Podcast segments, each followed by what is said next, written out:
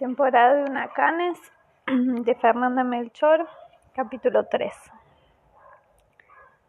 Ese día, Reseña se había ido a bañar al río temprano y lo vio cuando ya iba de salida.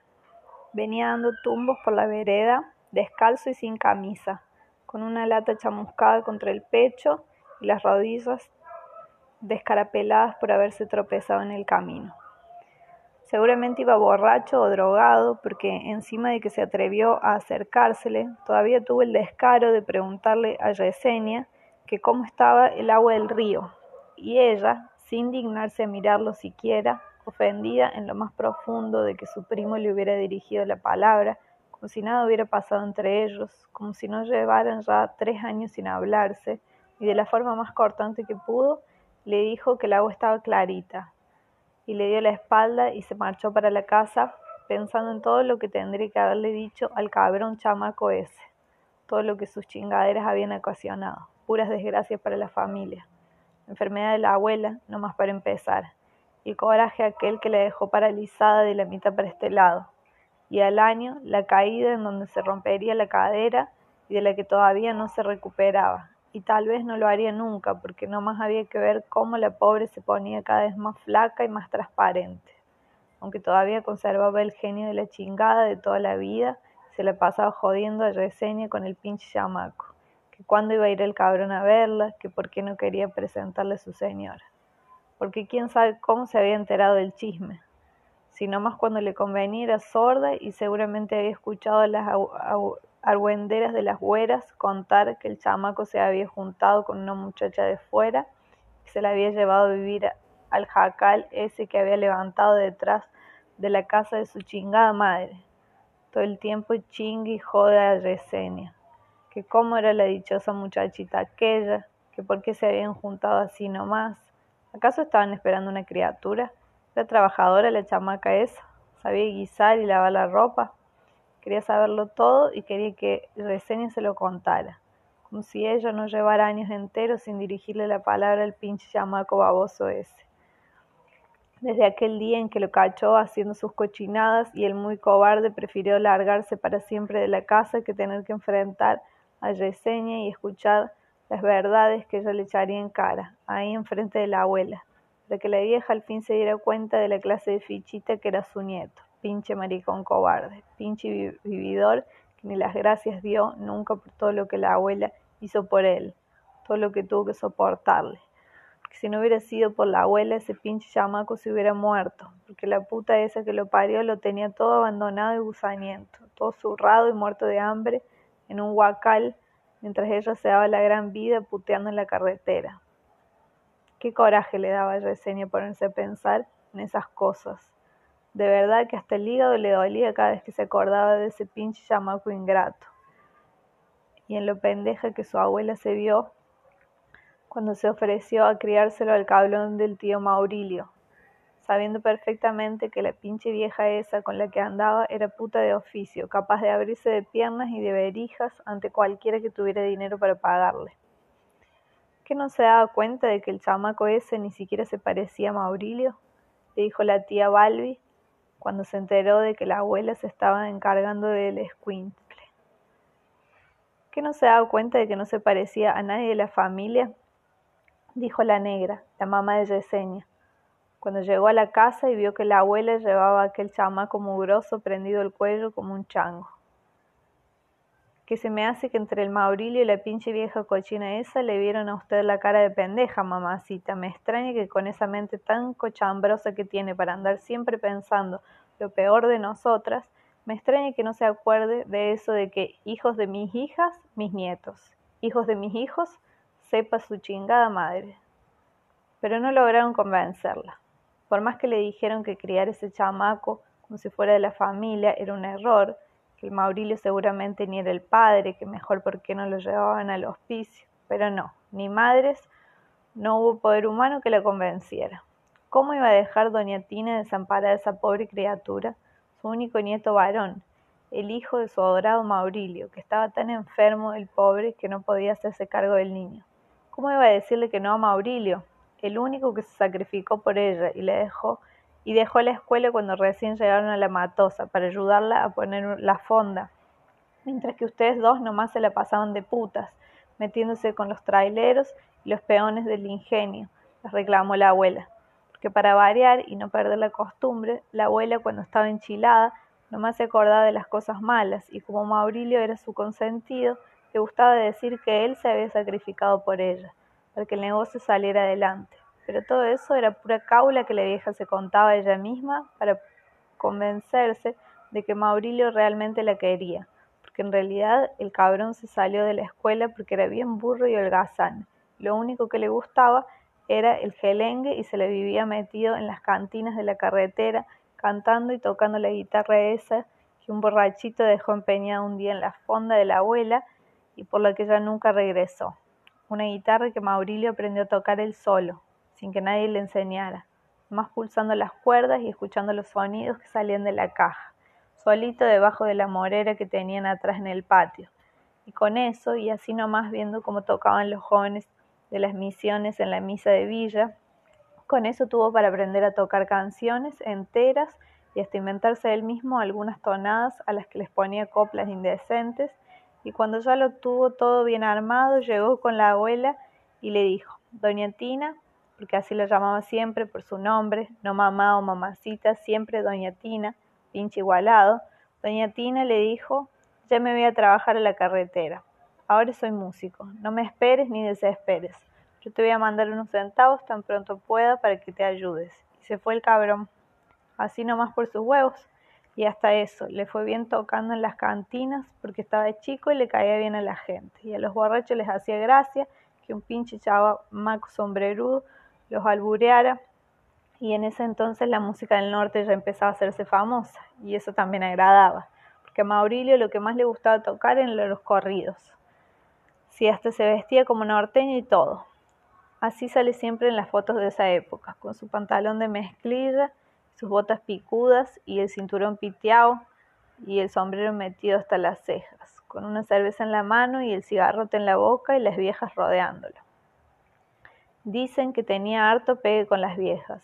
más por esa facha de cabrón sácale punta que por la música. Porque la verdad es que el cabrón era más bien malo y por eso nunca pudo entrar a tocar a un conjunto ni hacer dinero de a de veras con la música. Lo suyo era más andar limosneando que otra cosa. Por eso nunca podía darle dinero a la abuela. Al contrario, seguía siendo una carga para ella. Todo el tiempo ayudándolo y prestándole dinero que el cabrón nunca le regresaba. Y encima tenía que andar llevándolo a cada rato a que lo curaran cuando le rompían su madre en las parrandas. Incluso durante varios años hizo el tremendo sacrificio de ir a visitarlo a la cárcel del puerto, todos los domingos sin falta iba la abuela a ver al tío Maurilio, que estaba preso por su chingada gracia de haber matado a un señor de Matacocuite, y todo por culpa de una pinche vieja casada que el perro de Maurilio andaba rondando. La vieja no aguantó la madriza que el marido le puso y acabó despepitando todo, y un día que el tío Maurilio llevaba chupando varios días seguidos, le vinieron a decir que había un tipo que había que andaba preguntando por él en Villa, un tipo que decía que quería quebrarse a Maurilio Camargo por haberse metido con su esposa. Y el tío Maurilio se paró en la mesa en donde había estado chupando y dijo, pues de que lloren en mi casa que lloren en la suya, mejor que lloren en la suya. Y dejó encargada la guitarra y se fue de raite a Villa a encarar su destino. Y tuvo tanta suerte que se topó con el viejo cornudo mientras éste estaba meando en el baño de una cantina y así, de espaldas y sin dejarlo explicarse, le metió unos piquetes con una navaja que el tío Maurilio llevaba siempre metida en la bota y así fue como acabó en la cárcel del puerto, preso por homicidio doloso. Nueve años de pena corporal, nueve años seguidos que doña Tina estuvo yendo a verlo todos los domingos para llevarle sus raleis y sus centavos y su jabón y una despensita que ella misma cargaba desde Villa, a solas, porque no le gustaba que Yesenia o las otras chamacas la acompañaban, porque luego los presos nomás les estaban morboseando. Como le daba miedo perderse en los tranvías del puerto, se iba caminando desde la estación de autobuses hasta la cárcel para ver a su hijito adorado. el único varón, y que Dios le había dado y quitado tan pronto, en la flor de la juventud, apenas un año después de que el cabrón saliera de la cárcel, porque quién sabe qué enfermedad agarró ahí adentro. La abuela decía que no era nada, que eran los humores del encierro lo que lo tenían tan débil y alicaído, deprimido además porque la puta esa con la que vivía hacía mucho que se había largado con otro. La negra y la Balbi estaban seguras de que Maurilio estaba enfermo de sida y no dejaban que las chamacas se acercaran al tío, no fuera a contagiarlas de su porquería. Pero al final la abuela no pudo seguir negando que el cabrón se estaba muriendo, y en un intento desesperado por salvarlo, decidió internarlo en el sanatorio más caro de Villa, el que construyeron para los petroleros. Y para pagar la cuenta de las medicinas, no le quedó de otra más que vender la fonda, el terreno al pie de la carretera, y la negra y la Balbi pegaron el grito en el cielo y se jalaron de los pelos cuando supieron lo que la abuela había hecho. Porque cómo era posible que su madre hubiera decidido vender el único patrimonio que tenían, por el que tanto habían luchado todos esos años. Que ahora de qué iban a vivir, si de todos modos el cabrón, cabrón de Maurilio iba a morirse. Si hasta los médicos ya mejor decían que no tuvieran esperanzas, que mejor fueran agilizando los trámites para el entierro. La abuela se puso como loca cuando dijeron eso y las acusó de arpías insaniosas, codiciosas sin remedio, si la fonda era de ella, de ella sola, y si no les gustaba la idea, no les gustaba la idea de venderla, pues entonces podían largarse a la mierda. Bola de víboras ponzoñosas, egoístas, envidiosas.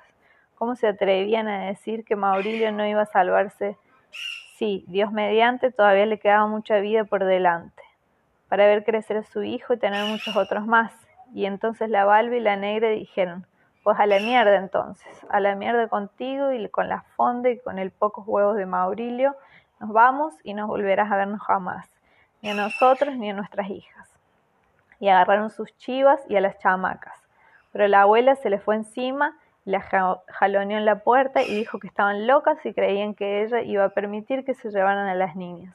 para volverlas igual de putas que ustedes, ¿verdad? La negra y la Balbi podían largarse la chingada pero las chamacas se quedarían con ella. Y por más que las otras gritaron y patalearon, la abuela no soltó prendas y tuvieron que largarse solas al norte, donde decían que había mucho trabajo por los pozos petroleros y no volvieron a la matosa ni siquiera cuando el tío Maurilio finalmente estiró la pata. Y qué bueno que no regresaron porque les hubiera dado chorro de ver cómo la abuela se gastó el dinero que no tenía para darle a su hijito santo el entierro que según ella se merecía. Un entierro de esos que hacía años ya no se veían en el pueblo, con tamales de borrego para todos los presentes, y conjunto norteño y mariaches, y cajas y cajas de aguardiente de caña, para que todo el mundo se pusiera, bien, se pusiera bien pedo y llorara al Maurilio con harta enjundia. Y luego hasta le mandó construir una tumba que más bien parecía capilla, y en la parte principal del cementerio de Villa, la más importante, porque doña Tina no podía enterrar a su hijito dorado en los lotes baratos, ¿verdad? Donde a los 10 años sacaban los cuerpos para meter otros y ella todavía no sabía si viviría otros 10 años más y qué pasaría entonces con los restos del pobre Maurilio. Terminarían en la fosa común por culpa de estas víboras rastreras que tenían por hijas y fue por eso que se decidió con uno de esos lotes a perpetuidad que costaban un ojo de la cara, más de lo que costaba la casa de la Matosa, una cantidad ridícula de dinero por el privilegio de codearse con los huesitos de los fundadores del pueblo, los Villagarbosa, los Conde y sus primos los Avedaños, que descansaban en sus tumbas elegantiosas de mármol y azulejo. Y ahí, mero en medio de ellos, quedó la tumba pintada de amarillo canario del cabrón de Maurilio Camargo. La abuela tardó años enteros en pagar el velorio y la tumba con el dinero que sacaba vendiendo jugos en un triciclo, mero la entrada de la villa, a la altura de la gasolinera. Hasta cuando estaba enferma tenía que pararse de madrugada para pedalear hasta el mercado y llenar el triciclo de costales de naranjas y zanahorias y betabeles y mandarinas y mango en temporada. Mientras que Yesenia se quedaba en casa a cuidar a las primas más chicas y al pinche chamaco ese que nomás creció para volverse un infeliz cabrón desgraciado que le hacía la vida imposible a Yesenia, que por ser la mayor tenía que apechugar a huevo con la responsabilidad de la casa y de las primas y del pinche chamaco cuando la abuela no estaba. Por lo tanto era quien se llevaba siempre la chinga más pesada y las cuerizas de la vieja cuando las cosas salían mal, cuando las cosas no se hacían como la abuela quería y era también Reseña la que tenía que responder por las maldades de su primo cuando las vecinas iban a la casa a quejarse de que el pinche chamaco se robaba los reflejos de la tienda de que el pinche chamaco se metía en sus casas y se comía su comida, les agarraba las cosas y el dinero que se encontraba, y les pegaba a los niños más chicos, y que le daba por jugar con cerillos, y que casi quema el cobertizo de las güeras con todo y gallinas, y total que era Yesenia la que tenía que andar siempre pidiendo disculpas por el chamaco, pagando los daños que ocasionaba, poniendo su cara de pendeja, y luego encima aguantarse el coraje, de ver que la abuela nunca castigaba las cabronadas que el pinche chamaco había hecho en su ausencia. ¿Qué va a hacer? decía siempre cuando Yesenia le echaba la letanía de las chingaderas que su nieto había hecho durante el día. Si no más es un chamaco, no tiene malicia, son cosas de niños, lagarta. Déjalo ser, pobrecito, su papá era igual de travieso y el chamaco se le parece, son igualitos, decía la abuela, aunque era mentira pero a ella le gustaba hacerse pendeja y decía que eran iguales, igualitos, como dos gotas de agua, aunque lo único que se parecía era en los huevones y en los lacas, y en los lambiscones que eran con la abuela, que siempre los dejaba hacer su reverenda voluntad. Y por eso el chamaco ese creció para convertirse en un animal salvaje que nomás tiraba para el monte cada vez que lo dejaban suelto, incluso a deshoras de la noche, porque según la abuela esa era la forma en que se criaban los varones para que no le tuvieran miedo a nada.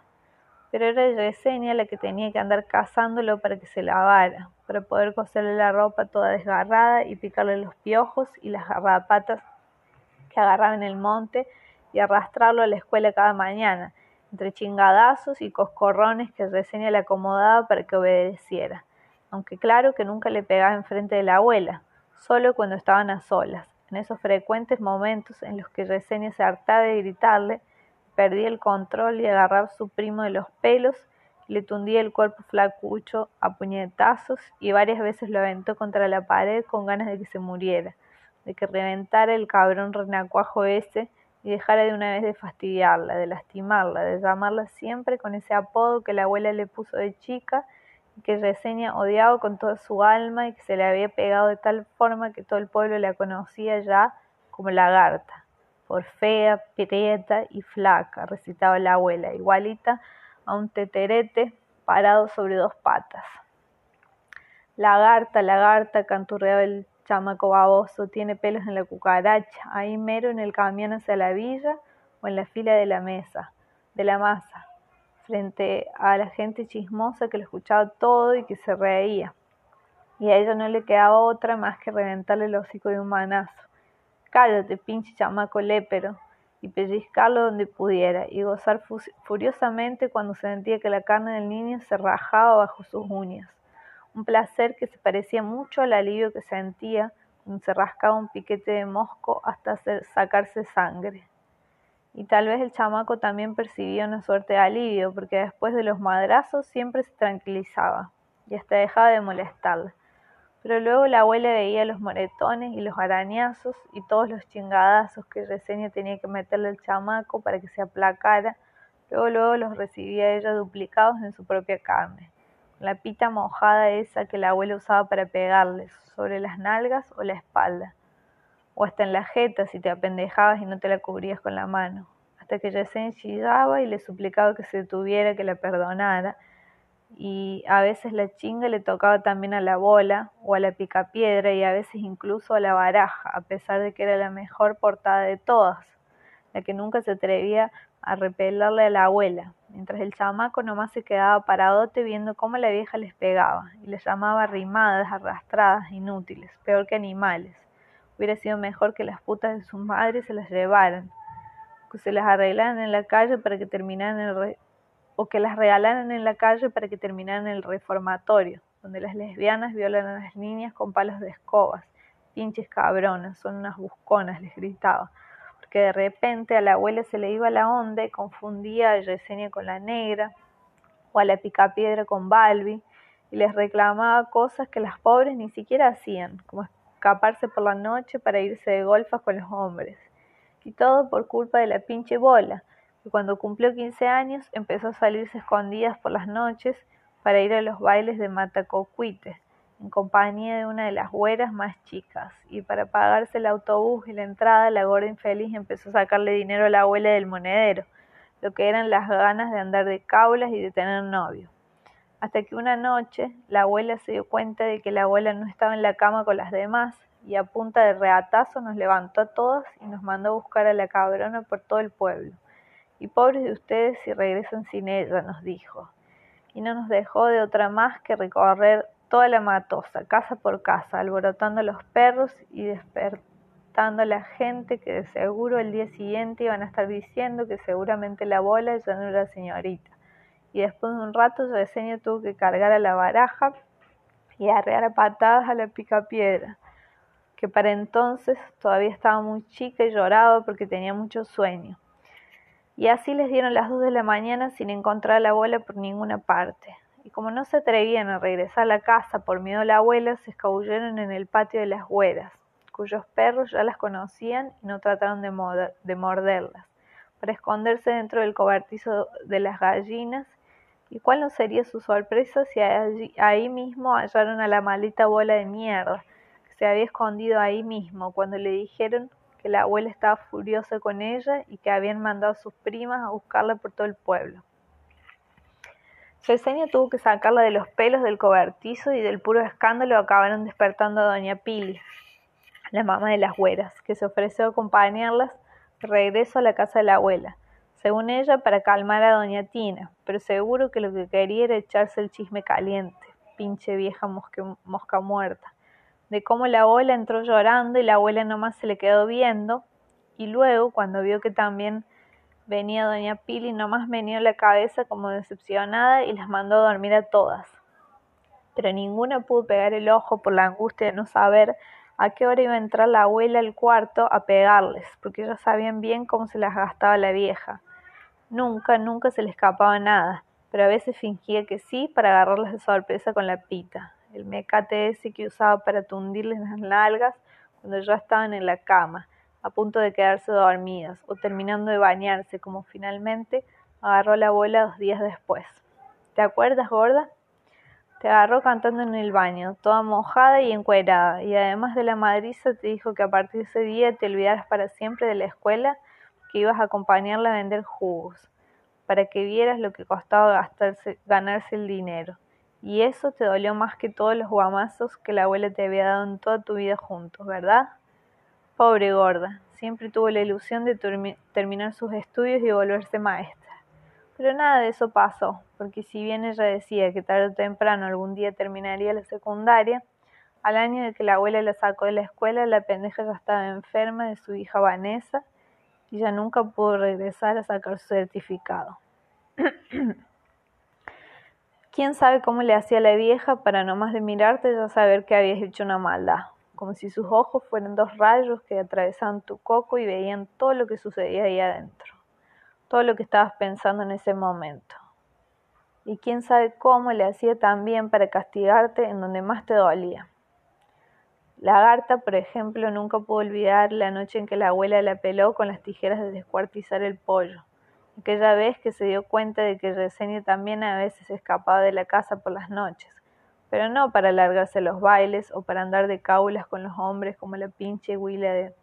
bola, no, sino para seguir al chamaco, ver dónde se metía y cacharlo en uno de esos malos pasos de los que todo el mundo hablaba, y así exhibirlo enfrente de la abuela, que finalmente ella viera lo canalla y degenerado que era ese pinche chamaco, cómo se la pasaba borracho y drogado todo el tiempo, dando tumbos por las veredas del pueblo, como ese día que Yesenia lo vio en el río, ese día que se levantó tempranito para irse a bañar con las primeras luces del alba y lo vio bajar hacia la playa, descalzo y sin camisa, con el pelo revuelto como un nido de víboras y los ojos dilatados y enrojecidos por tanta droga, y la mirada perdida en quién sabe qué visiones, hablando solo como uno de esos loquitos que aparecen de pronto en la carretera, caminando de arriba abajo sin rumbo, con aquella lata toda chamuscada las manos sucias de hollín, y los labios estirados en una sonrisita idiota cuando le preguntó a Yesenia cómo estaba el agua. Y ella, sin mirarlo siquiera, atarantada por el coraje que sintió de que el baboso aquel se atreviera a dirigirle la palabra, nomás atinó a decir que estaba clarita, antes de alejarse del lugar con un dolor sordo atravesado en las tripas, y todo el camino de vuelta a la casa pensó en todas las cosas que hubiera querido decirle, todos los reclamos que desde hacía tres años Reseña le tenía guardados a ese pinche chamaco baboso hijo de su perra madre. Si tan solo el muy cabrón no lo hubiera agarrado desprevenida. Aquella era la primera vez que se lo topaba de frente en los caminos del pueblo, porque el muy maricón se escondía de ella y nomás salía por las tardes o por las noches como un chingado vampiro para juntarse con los malvivientes esos que nomás se le vivían drogándose y emborrachándose y robando los incautos que cruzaban el parque de Villa por la noche y agarrándose a madrazos y a botellazos con los otros rufianes que frecuentaban las cantinas de los portales o rompiendo los focos de las farolas y orinando sobre las paredes las cortinas de los negocios cerrados que rodeaban el parque. Muchachos sin oficio ni beneficio, huevones todos sin excepción, inútiles y mantenidos, una panda de drogaditos enfermos de la mente. Bueno sería que los metieran a todos a la cárcel, que se los madrearan ahí dentro y los violaran, y luego los desaparecieran, para ver si así eran tan machos como cuando manoseaban a las chamaquitas, y hasta los chamaquitos, que cometían la imprudencia de pasar por el parque cuando ellos estaban reunidos.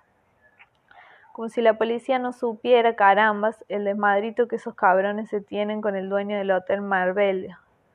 de donde sacan entonces el dinero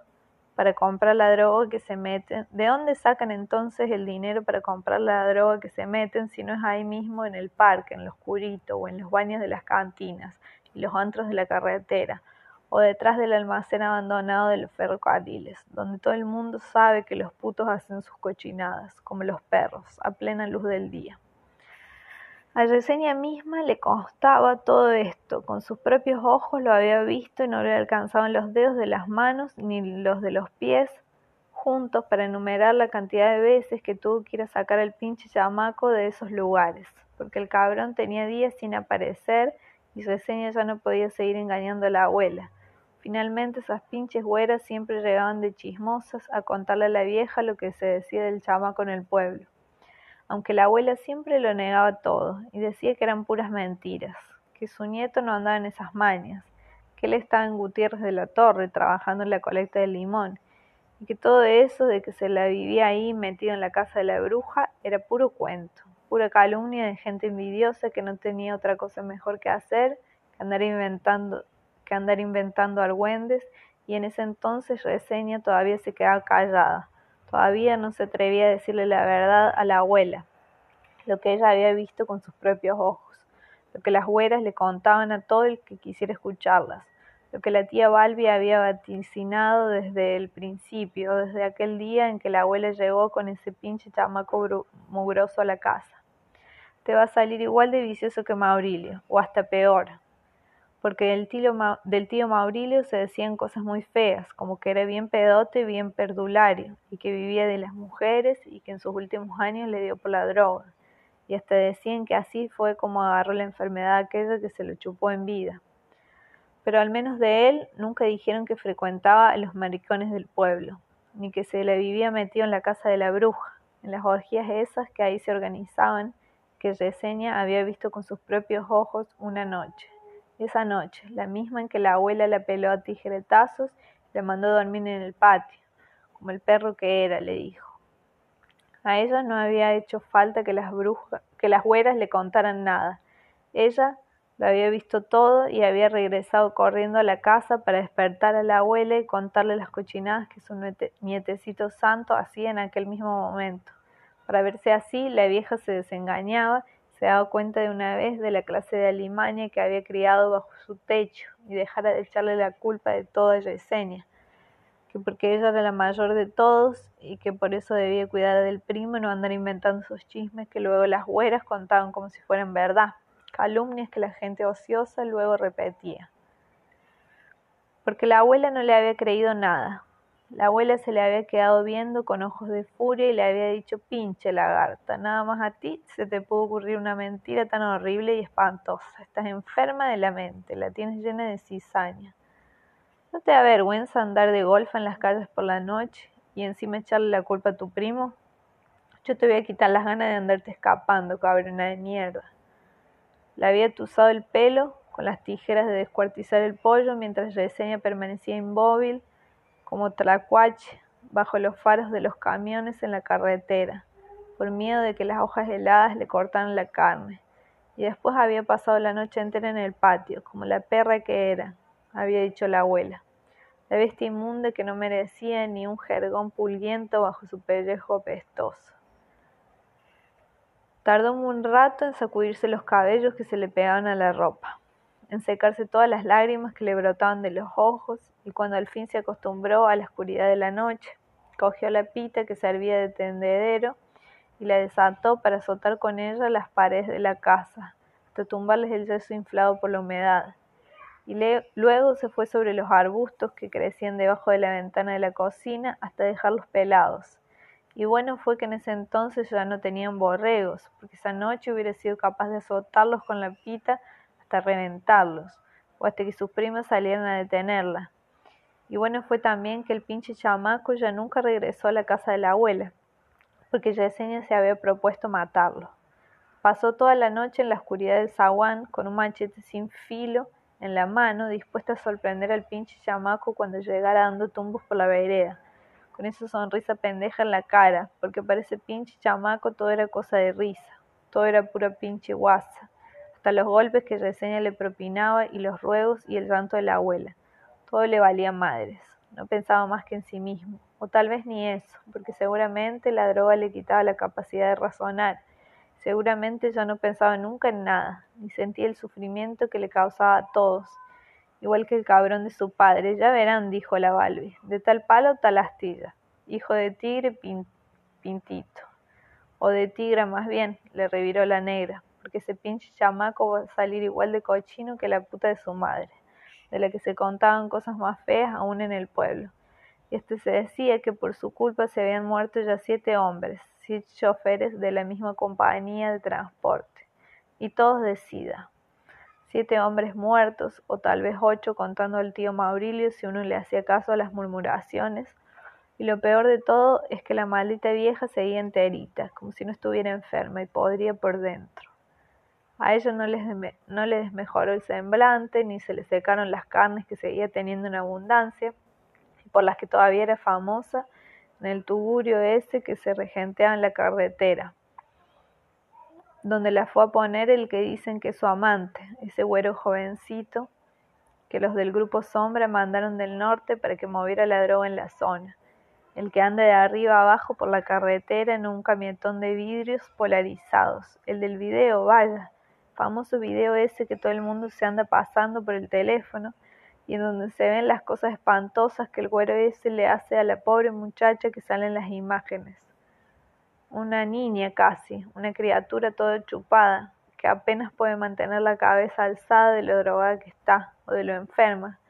que dicen que eso es lo que hacen esos cabrones a las pobres muchachas que raptan de camino a la frontera, que las ponen a trabajar en los puteros como esclavas y cuando dejan de servir para las cogederas las matan como los borregos igual que en el video, y les hacen cachitos y venden su carne a las fondas de la carretera como si fuera de animal fino para hacer los tamales famosos en la región. Los mismos tamales que la abuela preparaba en las fondas, pero con carne de borrego, no de muchacha. Pura carne de borrego que la abuela destazaba en el patio o que le compraba a Don Chuy en el mercado de Villa. No de perro como luego decía la gente chismosa, la gente envidiosa de este pinche pueblo. Gente que no tiene otra cosa que hacer más que andar inventando tonterías, como esas pinches güeras que todo el tiempo quieren estar metidas donde no les importa, pinches viejas culeras. Por su culpa la abuela no dejaba de chingar a Reseña todo el tiempo, preguntándole por el chamaco y por la mujer con la que se había juntado, como si Reseña no tuviera cosas mejores que hacer que andar al pendiente de ese cabrón, como si los días no se le fueran nomás haciéndose cargo de la abuela y de la comida y de la ropa y esas pinches, pinches chamacas huevonas que nunca hacen las cosas que uno les ordena y a las que hay que andar arreando a coscorrones para que obedezcan. Si no hubiera sido por los chismes de las güeras, todo hubiera salido bien. Todo hubiera salido justo como Yesenia lo planeó aquel día, aquel lunes primero de mayo, que andaba en Villa con la Vanessa, después de escuchar que la Mari, la dueña de la mercería, le contaba a otra señora que esa mismita mañana, hacía casi, hacía cosa de horas apenas, habían encontrado el cadáver de la bruja en un canal de riego cerca del ingenio con el pescuezo rebanado y la carne ya podrida y picoteada por los opilotes. Tan horrible que el comandante Rigorito no había podido aguantarse las vascas y Ceseña se quedó como paralizado cuando escuchó eso. Y no pudo evitar pensar en lo que había visto el viernes, el mismo día que ella se fue a bañar temprano al río y se topó con el cabrón de su primo, descalzo y sin camisa, dando tumbos por la vereda. El muy cínico le había preguntado cómo estaba el agua y Yesenia le había dicho que clarita y después se dio vuelta y regresó a su casa a pesar de las ganas que tenía de mentarle la madre ese pinche chamaco y echarle en cara todas las desgracias que por su culpa habían sucedido. No le había contado a nadie que lo había visto aquella mañana en el río y mucho menos se atrevió a decirles a su abuela y a sus primas que horas más tarde volvió a verlo por aquel rumbo, aquel mismo viernes pero después de mediodía, como a las dos o tres de la tarde, Mientras ella se encontraba parada frente al lavadero del patio, tallando los calzones y el camisón que la abuela acababa de ensuciar con sus orines, cuando escuchó el ruido de un vehículo que avanzaba con lentitud por la vereda se asomó para ver pasar la vagoneta azul, o tal vez gris. Era imposible saberlo con certeza a causa de la mugre que cubría la carrocería, del fulano ese al que todo el mundo llamaba Munra, justamente el marido de la chingada vieja esa que había parido su primo. Un cojo bueno para nada, borracho mantenido, con quien el chamaco andaba siempre para todos lados en esa camioneta. Clarito lo reconoció al tal Munra porque llevaba las ventanas bajadas y además nadie más en el pueblo tenía una camioneta como esa, aunque no logró ver si había más gente adentro, si acaso el chamaco venía ahí con él y planeaba aparecerse por casa de la abuela. Hasta se llevó una mano mojada a la frente a modo de visera para ver si así lograba distinguirlo ahí adentro, pero nada. El corazón empezó a latirle muy fuerte en el pecho, a causa del miedo y del coraje que desde esa mañana no habían parado de sentir. No había parado de sentir. Miedo de que el cabrón de su primo pretendiera presentarse en la casa y alterar a la abuela. Y coraje por todo el dolor que el pendejo ese le había ocasionado ya a la vieja desde su partida. Dejó la ropa en el lavadero y avanzó hacia la vereda mientras seguía con la mirada a la camioneta, y vio con horror que ésta se detenía a unos doscientos metros sobre el camino, casi enfrente de la casa de la bruja. Los ojos le lagrimeaban a causa del sol implacable, pero Yesenia no le quitó la mirada a la camioneta ni un solo segundo, pues estaba casi segura de que en cualquier momento vería el pinche chamaco saliendo del vehículo pero después de unos minutos la abuela comenzó a gemir desde su cuarto y Yesenia tuvo que acudir a su lado, pues no había nadie más en la casa. Las chamacas ya no tardarían en llegar a la escuela, si acaso las muy babosas no se ponían a pendejear en el camino como era su chingada costumbre. Por eso tardó tanto en poder salir al patio de nuevo y comprobar que la camioneta seguía estacionada en el mismo sitio, y un poco más tranquila procedió a enjuagar y a exprimir las prendas que había dejado remojando, mientras echaba de tanto en tanto miradas furtivas hacia la vereda. Estaba a punto de coger la ropa para llevarla al tendedero cuando vio que la puerta de la casa de la bruja se abría de golpe y que dos muchachos salían del interior cargando a una tercera persona, agarrándola de los brazos y de las piernas como si estuviera desmayada o borracha. Uno de esos muchachos era su primo. Mauricio Camargo Cruz, alias de Luis Miguel, Yesenia estaba completamente segura que le cortaron una mano si no era ese cabrón, carajo. Si no por nada lo había criado desde que era niño y podía reconocer esa mata de chinos salvajes a 10 kilómetros de distancia y también estaba segura de que la persona que llevaban cargando era la bruja, por el tamaño de aquel cuerpo, porque las ropas que llevaba puestas eran todas negras, tal como esa persona acostumbraba a vestirse desde que Yesenia tenía memoria. Al otro muchacho que iba con su primo lo reconocía. Era uno de los vagos que se reunían en el parque. No sabía su nombre ni cómo le decían, pero medía más o menos lo mismo que su primo, alrededor de un metro con setenta centímetros de estatura. También era delgado y corrioso, aunque su cabello era negro y lo llevaba muy corto, y así como parado del copete, tal y como está de moda entre los chamacos de ahora. Todo eso se lo contó a los policías que la atendieron de mala gana aquel lunes primero de mayo y luego tuvo que volver a repetírselo todo a la secretaria de la gente del Ministerio Público. El nombre de su primo y la dirección en donde vivía, y lo que ella había visto aquel viernes al mediodía, lo que la gente contaba del pinche chamaco ese, las cosas que ella misma había visto con sus ojos aquella noche que siguió a su primo hasta la casa de la bruja sin que ese día se diera sin que éste se diera cuenta.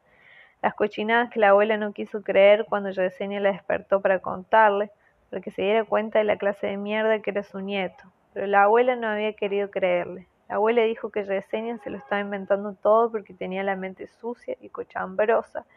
y porque la que se escapaba de noche a hacer cochinadas era ella y de los pelos la arrastró hasta la cocina y agarró las enormes tijeras de cortar el pollo, y por un momento Yesenia pensó que su abuela le enterraría el filo en la garganta y cerró los ojos para no ver cómo su sangre salpicaría el piso de la cocina. Pero entonces sintió el borde chirriante de las tijeras contra su cráneo escuchó el crujido que hacían las hojas al cortar mechones de cabellos enteros, de mechones enteros de su pelo, el cabello que ella tanto cuidaba. La única cosa bonita que le gustaba de su cuerpo, aquel pelo negro bien lacio y espeso que todas sus primas envidiaban, porque era lindo y liso como el de las artistas de las telenovelas, y no duro y chino como el de ellas, como el pelo de la abuela, pelo de borrego, decía ella, pelo crespo de negra, y ni siquiera la Balbi, tenía ojos verdes y presumía tener algo de sangre italiana, ni siquiera ella se había salvado del pelo feo. Nadie más que Yesenia, la lagarta, la más fea, la más prieta, la más flaca de todas ellas, pero la única que tenía un cabello primoroso que le caía sobre los hombros como una cortina de seda, una cascada de terciopelo azul casi negro que la abuela tijereteó aquella noche hasta dejarla como loca de manicomio. De manicomio para darle una lección, para ver si así seguía escapándose por las noches en busca de hombres. Ese pelo por el que Yesenia lloró mientras se lo sacudía de las ropas para después coger la pita y azotar con ella las paredes de la casa y los arbustos bajo la ventana hasta dejarlos igual de pelados que ella. Para entonces ya no lloraba, ni de rabia ni de tristeza, nomás oía en silencio cómo la abuela se lamentaba por el nieto en su recámara y cada sollozo, cada gemido de la vieja era como una daga helada que se enterraba en el corazón de Yesenia. Aquel pinche chamaco tenía la culpa de todo, pensaba. Aquel cabrón terminaría por matar a la abuela. La mujer que bien que mal era como una madre para Yesenia, ahora que ni la negra ni la Balbi llamaban nunca, ni mandaban dinero, ni parecían acordarse nunca de ellas. Aquel chamaco cabrón tenía que morirse y Yesenia estaba dispuesta a quebrarlo a la chingada. Esperaría despierta en la oscuridad del patio y lo pillaría cuando el cabrón tratara de escabullirse en la casa, como siempre hacía de madrugada, con ese machete oxidado que encontró debajo del lavadero, con ese filo romo y apestoso sentado, le rajaría la cara y el cuello mientras le decía, ándale, chamaco pendejo, hasta aquí te llegó el gusto. Ya no vas a burlarte nunca más de mi abuela y después de matarlo cavaría un hoyo al fondo del patio para enterrarlo, y si la abuela quería acusarla, ella gustoso dejaría que la policía se la llevara, tranquila de haber cumplido con su misión, de haber librado a la abuela de aquel hijo de la chingada. Pero pinche chamaco nunca llegó aquella noche, ni tampoco el día siguiente, ni a la semana, ni al mes. No volvió nunca a la casa de la abuela ni siquiera para recoger su ropa y sus chivas, mucho menos para despedirse de la vieja y agradecerle todo lo que ella había hecho por él desde el principio. Y tuvieron que ser las babosas de las güeras las que le llegaron a contar a la abuela que el chamaco ahora vivía con su madre. La viejita se puso muy mal de que el chamaco prefiriera vivir con la puta esa que le consecuentaba todas sus marranadas y no con la abuela que prácticamente lo había criado como si fuera su propio hijo. Y tanta fue su pena que a las dos semanas le vino el derrame ese que de la noche a la mañana la dejó paralizada de esta mitad del cuerpo, y luego, al año de eso, la caí en el baño de la que ya nunca consiguió levantarse, y ahora quién sabe cómo tomaría la abuela la noticia de que el pinche chamaco era un asesino, de que iban a refundirlo en la cárcel. Seguramente la muy sonsa querría visitarlo, llevarle dinero y comida y hasta cigarros, como lo había hecho con el tío Maurilio cuando estaba preso. Seguramente le ordenaría a Yesenia que le vistiera y le pidiera un taxi para que la llevaran a la comandancia de Villa, como si los taxis hasta allá salieran tan baratos, como si la pobre vieja todavía creyera que aún tenía fuerzas para caminar, cuando hacía casi dos años que no se paraba de la cama. Y ahí estaban las llagas que le brotaban en la espalda y en las nalgas como prueba. No, la abuela no podía enterarse de que el chamaco era un asesino, y menos de que fue la propia Yesenia la que lo acusó frente a la policía, la que aquel lunes primero de mayo fue a la comandancia y lo echó de cabeza y dio su nombre completo y dirección para que lo aprendieran después de escuchar el chisme de boca de la dueña de la mercería, después de quedarse varios minutos como pasmada, pensando en lo que pasaría si se atrevía a contarles a autoridades lo que ella había visto el viernes por la mañana y a mediodía, pensando en lo que su abuela diría si llegaba a enterarse pero pensando también en todo el odio que sentía por ese pinche chamaco baboso y las ganas que tenía de verlo refundido en la cárcel. Mientras la Vanessa se le quedaba viendo como la chamaca pendeja que era, asustada por el nerviosismo del que su tía era presa. Vete para la casa, acabó ordenándole a la muchacha. Vete en chinga, ahorita mismo, y dile a tu madre y a tus tías que se encierren y que no dejen entrar a nadie a la casa. A nadie, ¿me oíste? mucho menos a esas pinches güeras, cabronas desgraciadas, quién sabe cómo le hacían para enterarse de todo, era como si tuvieran antenas, tal vez eran medio brujas las culeras, pinches viejas, cómo fueron a contarle todo a la abuela, sabiendo lo mal que la vieja se ponía cada vez que escuchaba algo del chamaco, cómo no se tentaron tantito el corazón a la hora de que le dijeron que el chamaco estaba en la cárcel, que lo acusaban de matar a la bruja. Ellas no tenían manera de saber que fue Yesenia la que delató al primo, ¿verdad? Entonces, ¿cómo chingado supo la abuela que fue ella la que le puso el dedo al chamaco? No tuvo más que mirar a los ojos para saberlo. Cuando Yesenia se inclinó sobre ella con lágrimas en los ojos para ver cómo estaba, ya bien entrada la noche, porque los cabrones de la policía a huevo la llevaron al Ministerio Público a que les repitiera toda la historia y la pinche secretaria huevona se tardó años en pasar a la computadora la declaración para que la firmara. Y ya era de noche cuando al fin pudo regresar, a la matosa y no más de ver todas las luces de la casa de su abuela encendidas supo que algo horrible había pasado y entró corriendo a la casa hasta la recámara de su abuela y la encontró retorcida en la cama, con la boca abierta como congelada en un grito y los ojos pelones mirando el techo. Fue la abuela cara de perro la que le explicó lo que había pasado, que a la abuela le había dado otro ataque, apenas unas horas antes, de tanto llorar por culpa de lo que las pinches güeras le contaron cuando fueron a visitarla aquella tarde. El chisme de que la policía había agarrado al chamaco y de que lo acusaban de haber matado a la bruja y haber echado su cadáver en un canal de riego. Y Yesenia tuvo ganas de cachetear a la bola, de reclamarle su descuido. ¿Por qué carajos había dejado entrar esas pinches viejas culeras a la casa? Si ella claramente le había ordenado a la Vanessa que se encerraran todas, que no dejaran pasar a nadie, mucho menos a las pendejas esas.